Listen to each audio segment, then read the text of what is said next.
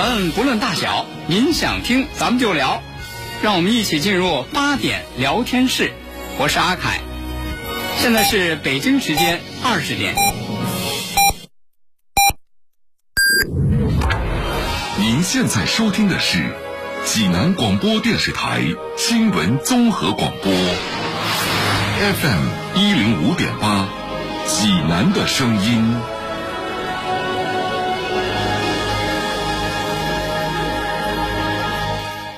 我是淮阴区段北街道段东社区网格员王敏，也是全市数万名网格员中的一份子。网格员就是服务员，哪里需要哪里去，市域社会治理的贴心服务，就在您身边。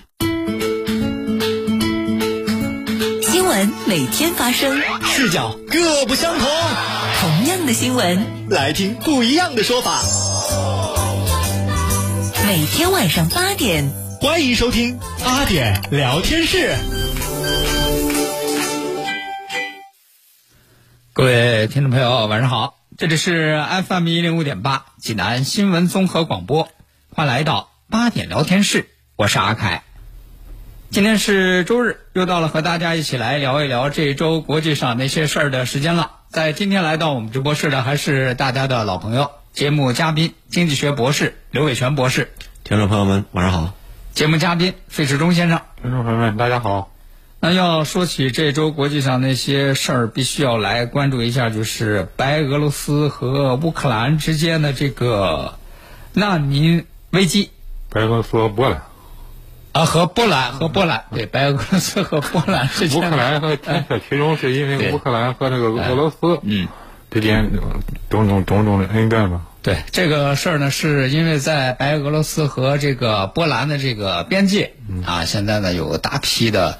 呃，来自这个中呃，来自这个西亚啊，还有这个非洲的一些这个难民啊，主要是像伊拉克呀、叙利亚呀这些国家的一些这个难民，他们是先来到了这个白俄罗斯，然后呢，试图呢想要在白俄罗斯和波兰的这个边界进入到波兰。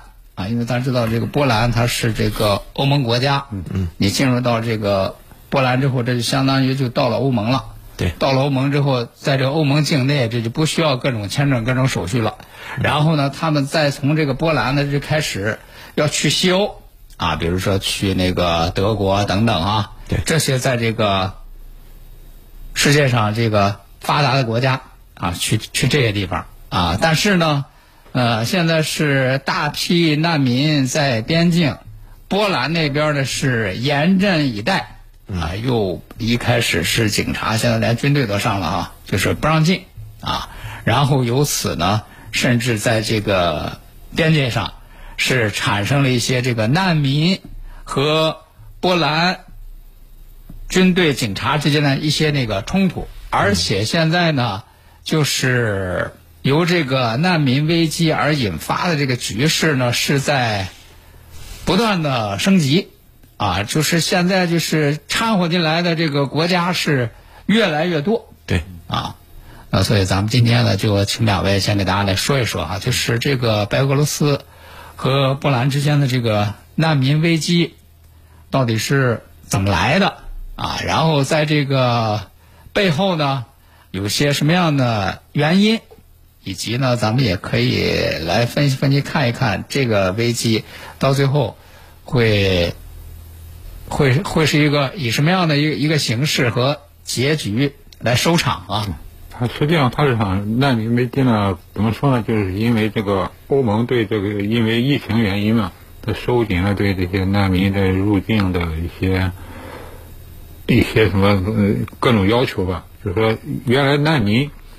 进入欧洲有两个途径，进入欧洲主要一主要一个途径就是说是从这个从西亚或者是北非或者中东这些地区吧，坐船跨过地中海，从那个土耳其，因为到了土耳其再进入欧盟。土耳其虽然是北约国家，但是它还不是不属于欧盟国家。嗯。因为那前几年那那个那个难民危机，基本上都是从这些从土耳其入境的。嗯嗯，对。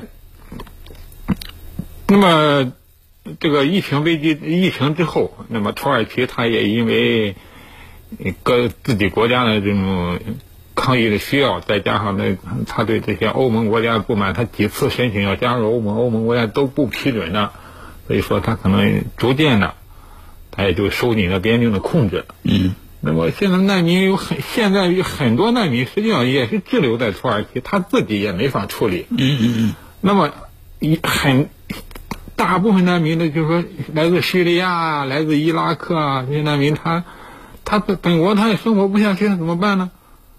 但但是今年到了今年这个五六月份的时候，白俄罗斯嗯。从这些西亚、北非这个国家，他突然不知道就是说。嗯，这个白俄罗斯不知道没出于什么什么样的原因，嗯。突然放宽了对这些国家的这些签证，嗯。嗯，你可以到我白俄罗斯来，嗯嗯，而且我看有报道说，不光是在这些国家放宽了这个签证啊，嗯，啊，而且在这些地方还呃新增加或者是在原有的基础上又更增加了更多的航班，对，是吧？就说他现在就是说是这个这个白俄罗斯首都明斯克或者一些大城市和这些这些西亚、北非这些叙利亚、伊拉克这些国家都有直飞的航班，嗯嗯嗯大批难民都可能可以乘着这些航班就进入白俄罗斯了嗯，。这是更方便了，是吧？啊签证更加方便了，航线 坐飞机也更加方便了，反正是有钱就就就来的。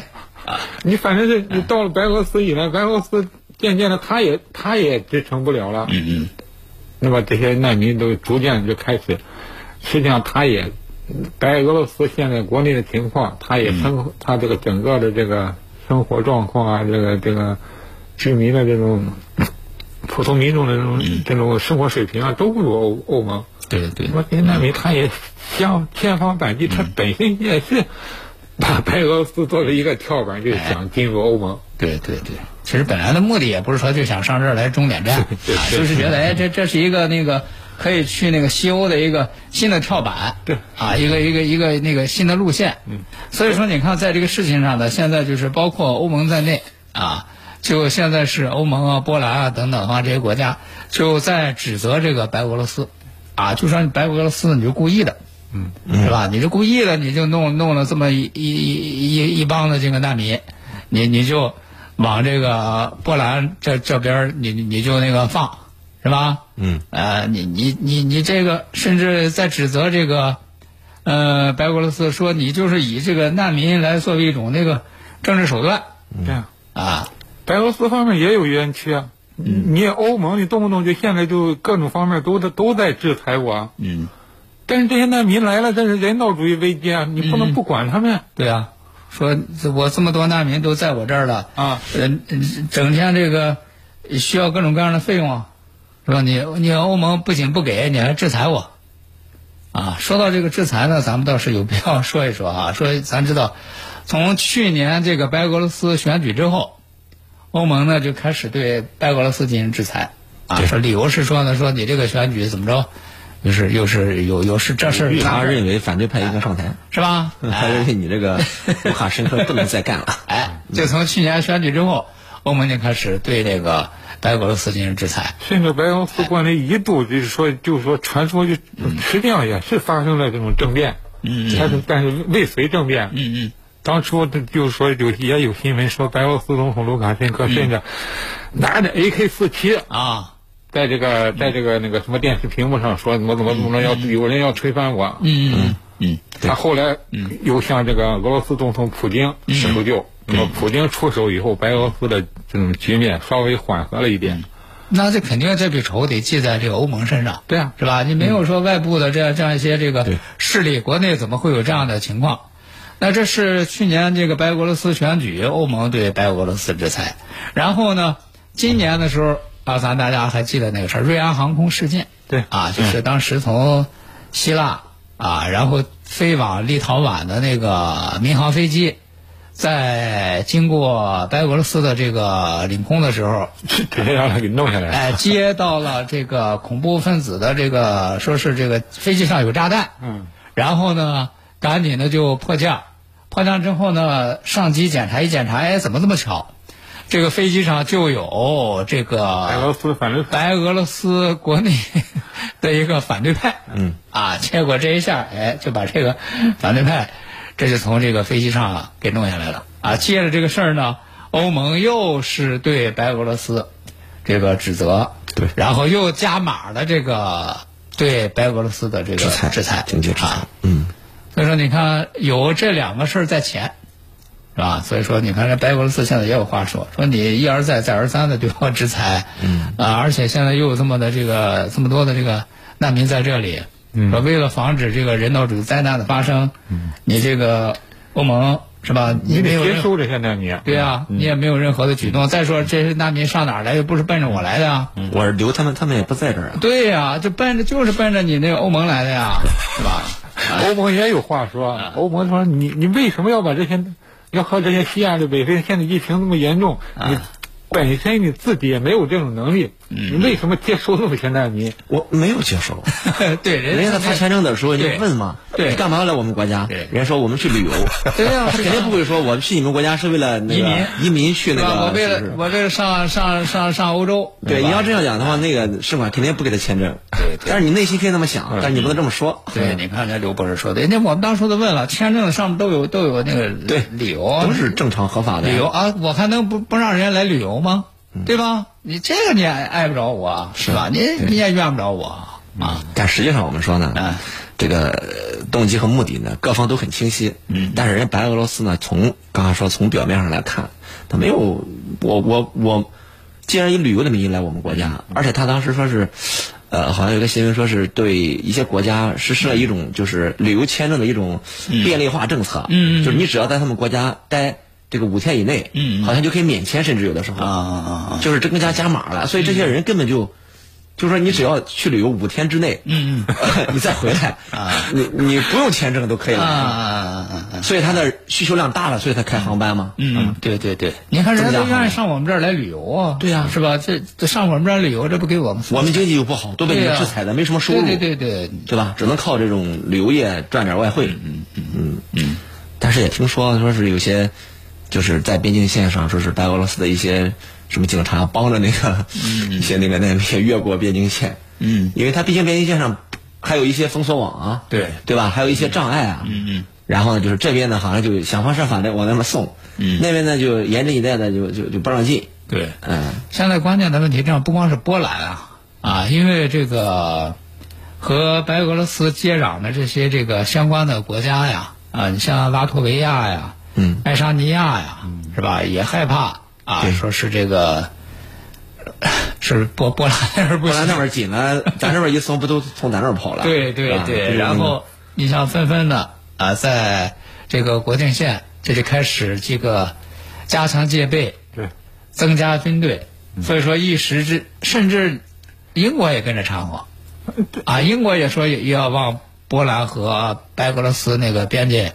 要派部队，对，是吧？所以说一时之间，本来是由难民引起，但是呢，现在一时之间在白俄罗斯这个边境线上，其实是集结了现在是众多的这个军事力量，嗯，啊，集结了众多的军队，所以说就使这个局势让人看着说是越发的危险，是越发的危急。并且他他现在他不光集结军事力量，他现在这个形势已经危急到他双方可能都有点擦枪走火。嗯每天不能说是每天吧，就是说经常，就是说在在这段对峙的时期，经常有可能发生这个人员的伤亡。嗯，我看好像现在有报道，就是说现在这几天就好像造成什么七人呀、或者是几人死亡，经常有这种报道。嗯嗯。就说他他现在的就是说这种擦枪走火的，是不是会逐渐这种慢慢慢慢的会逐渐的这逐渐再加剧起来，直接爆嗯发展成全面的战争，现在也很难说。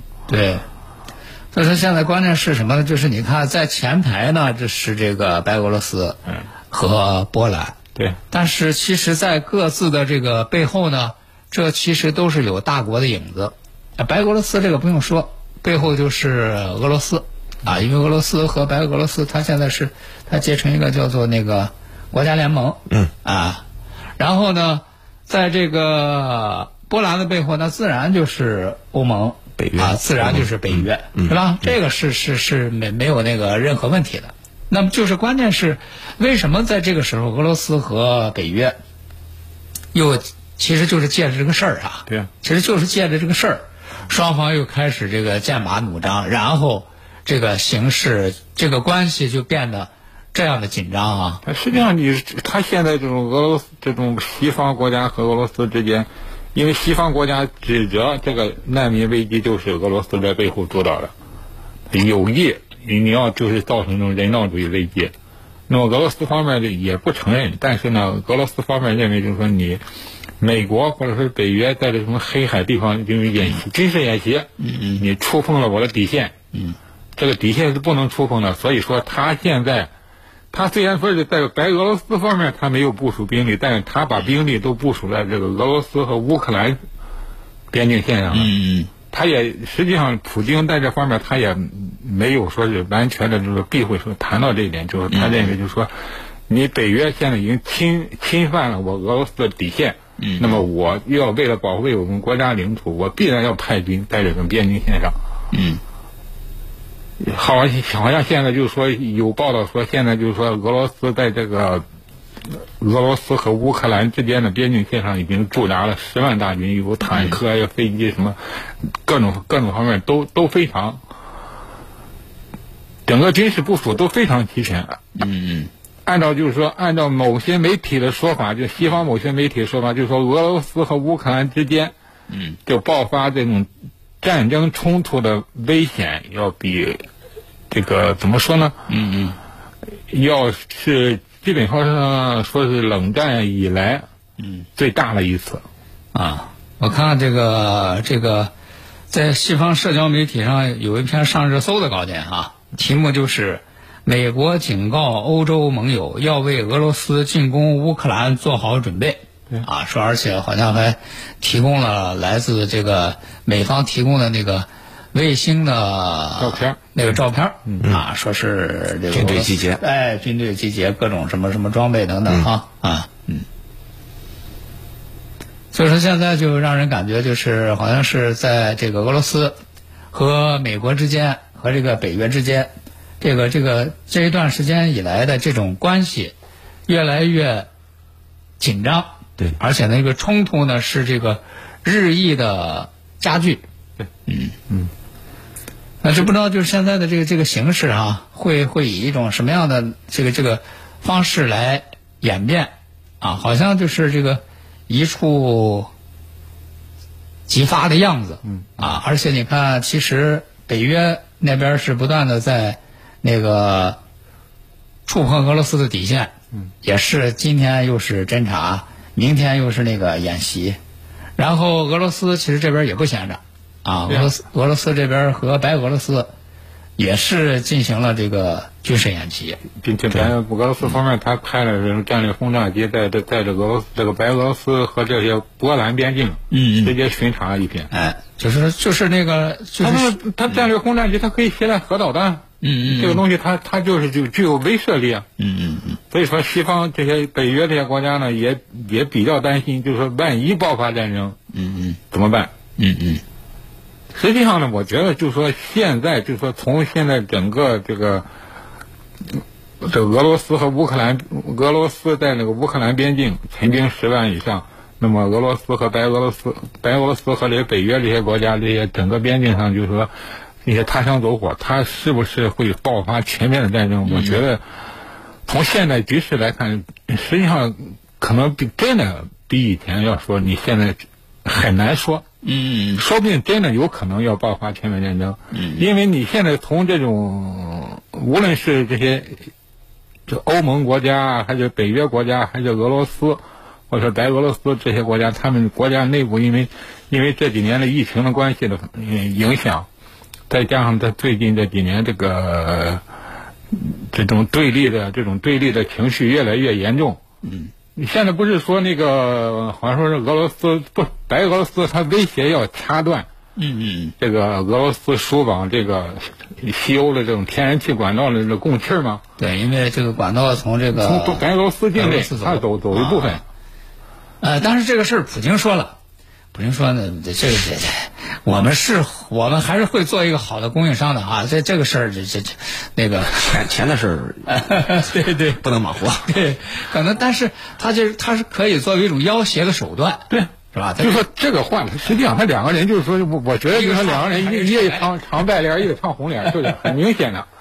就是说不行我就掐哈，但是那个是哎也是有可以可以谈判的筹码。所以通过这个事儿呢，我感觉普京其实是一个非常理性的人。嗯嗯，这个两国之间虽然说现在这个这个爆发战争的可能性非常大，嗯，但是我认为最终呢，应该不会发展成大战。嗯，就可能说你说打有有冲突完了之后，一天两天，估计后面国际社会都会会进行干预的，都会各方都会去平衡一下战争带来的结果是对我有利呢，还是不利，或者利大于弊还是弊大于利？对。最后的分析，如果俄罗斯和乌克兰之间爆发真正的国家之间战争，北约介入，那么失败就是各方来看看啊，最终就是得到一个失败结局的，就是战争各方，那谁从中得利呢？其实我们一直没有谈美国今晚上，对吧？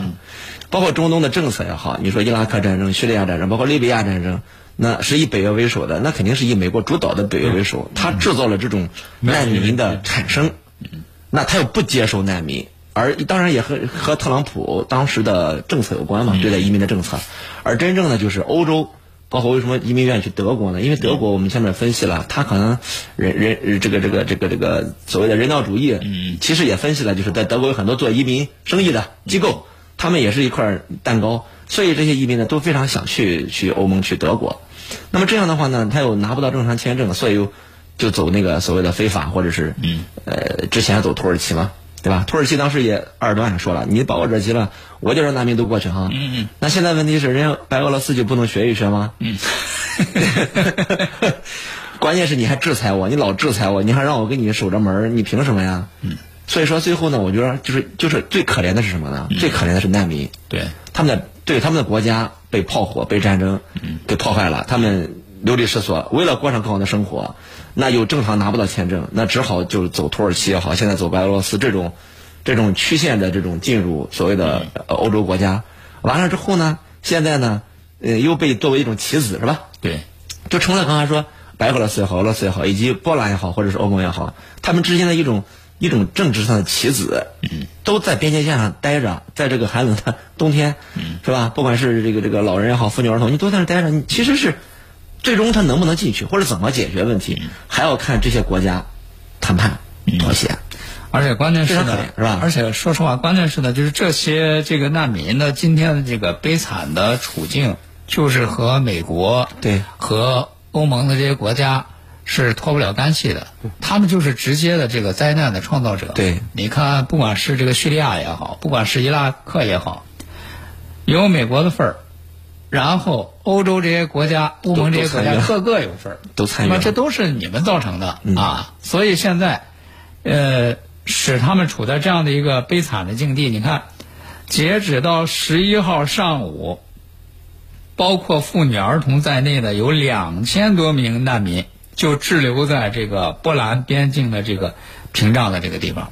而咱知道，这个东欧的这个冬天是特别的冷啊。对啊，在在这个时候，而且这些难民基本上就都在户外，都在户外，在这样的一个天气都在户外，没有任何的那个防寒保暖的这样的设施。嗯，所以说就发生了很多起这样的，啊，比如说这个妇女啊、儿童啊，对这个这个这样的这个死亡的这个事件。嗯所以现在就是像刚才刘博士说哈、说这些国家为了自己各自的那个利益，在进行各种各样的博弈，但是现实当中活生生的就是这些生命，他们就面临着他们这个这个这个生活当中一个最艰难的时刻，随时随地可能都有可能。呃，得不到需要的、想要的这个幸福生活，反而还会丧失自己的那个生命，造成那个家破人亡、妻离子散这样一个悲惨的结果。对，所以就是接下来，像这个难民危机怎么处理？这应该就是会引起国际社会，包括国际人权组织、联合国的这种介入吧，各方的这种关切，然后谈判。嗯嗯。啊，然后当然说也有可能，刚才像费老师说的，哎，这种乌克兰也好，俄罗斯也好，这种危机也有可能会爆发，嗯，这种这种局部的战争。但是我觉得应该不会演化成刚才说两个国家甚至更多群体之间这种大战，因为毕竟现在这个社会还是和平和发展是主流。嗯嗯嗯，就是这个刘博士更相信啊，就是大家也得算一算。对吧？得算一算啊，就是这样这样的这个一个一个形式发展，可能在这个时候呢，就属于那个叫什么，那个互相的那个喊价的阶段，是吧？互相喊价的时候，都会把这个严重性啊，这个这个危险性啊，都先摆出来。哎，先摆出来，嗯是吧？然后呢，就是说看看，然后在谈判桌上啊，然后再再如何来进行那个各种各样的那个博弈，嗯。所以说，那我不知道，就是你你你们两位对于这个未来的像这个难民危机啊，它会以一种什么样的这个这个结果结束，有什么样的想法？嗯我觉得可能最后，刚才大家综合大家所说，实际上最后难民呢，实际上受苦的还是难民，他们本身流从从自己的祖国逃出来。这受了第一遍苦，然后在这个边境上又成为难民，然后又现在又是冬天又寒冷，实际上又是找不到以以后的归宿，这也是受第二遍苦。他可能这种，就是说这些几个国家或者国际社会之间进行谈判，可能会拖了拖了日日子非常长，嗯没法解决。嗯嗯。好，那接下来咱们也继续关注啊，就是由这个难民危机而引发的这个局势的变化。好，那今天的八点聊天室，咱们就和大家聊到这儿了。明天晚上八点。大爷，这套八段锦行云流水啊！小伙子，好眼力！这是杏林中医院的专家手把手教的。这不，我每天还听下午三点五分、晚八点五十济南新闻广播，杏林中医院的专家分享骨病、一体多病、免疫系统疾病及疑难杂症的中医健康知识，教大家解决问题的好方法。有电话吗？有，记住喽，零五三幺八三幺二零九九九八三幺二零九九九。治疗疾病必须寻其根、治其本，方可实现标本兼治、全面康复。济南新闻频率每天早上五点三十分至六点，由中医膏方滋补疗法的核心用药皇氏复方滋补力高独家赞助的全程总动员栏目，将与大家追溯疾病本源，解析皇氏滋补力高治病康病密码。栏目热线零五三幺五九六幺三三八八五九六幺三三八八。浦发信用卡暖冬福利，大盘美食五折起，饿了么外卖最高优惠三十六元，十元院线看大片儿，加油满两百减二十，便利店满十减六，超市购物六十六减十六，浦发信用卡六六生活，越刷越六。清血八味胶囊正在举行大型优惠活动。清血八味胶囊清红血，高血压、高血脂、高血糖、血液粘稠均属红血范畴。清血八味胶囊全天咨询订购电话：零五三幺八六幺零零三幺八八六幺零零三幺八零五三幺八六幺零零三幺八。请问老司机，雨雪天行车安全如何保障？发动机刹车系统至关重要。那我们去检测一下，安心放心。正巧上汽大众大众品牌 4S 店现在有岁末感恩保养活动，发动机养护七折，制动摩擦片八折。每月二十四到二十八日买四次及以上保养预售套餐返一万两千八百积分。马上下载上汽大众超级 APP 或关注官方微信号预约起来，详情请洽四零零八二零幺幺幺幺。上汽大众 Take Care，匠心制成。大爷，您这套八段锦行云流水啊！小伙子，好眼力！这是杏林中医院的专家手把手教的。这不，我每天还听下午三点五分、晚八点五十济南新闻广播，杏林中医院的专家分享骨病、一体多病、免疫系统疾病及疑难杂症的中医健康知识，教大家解决问题的好方法。有电话吗？有，记住喽，零五三幺八三幺二零九九九八三幺二零九九九。一场意外的爆炸，炸出了巨额资金的离奇失踪，将各种尖锐复杂的矛盾暴露出来。故事发生在汉东省荆州市，荆州中福面临巨大困境，账面巨亏十五亿元。于是，党政高官、企业高管、弱势群体、各类人物纷纷登场。FM 一零五点八，济南新闻综合广播正在热播周梅森的长篇小说《人民的财产》，每天早晨八。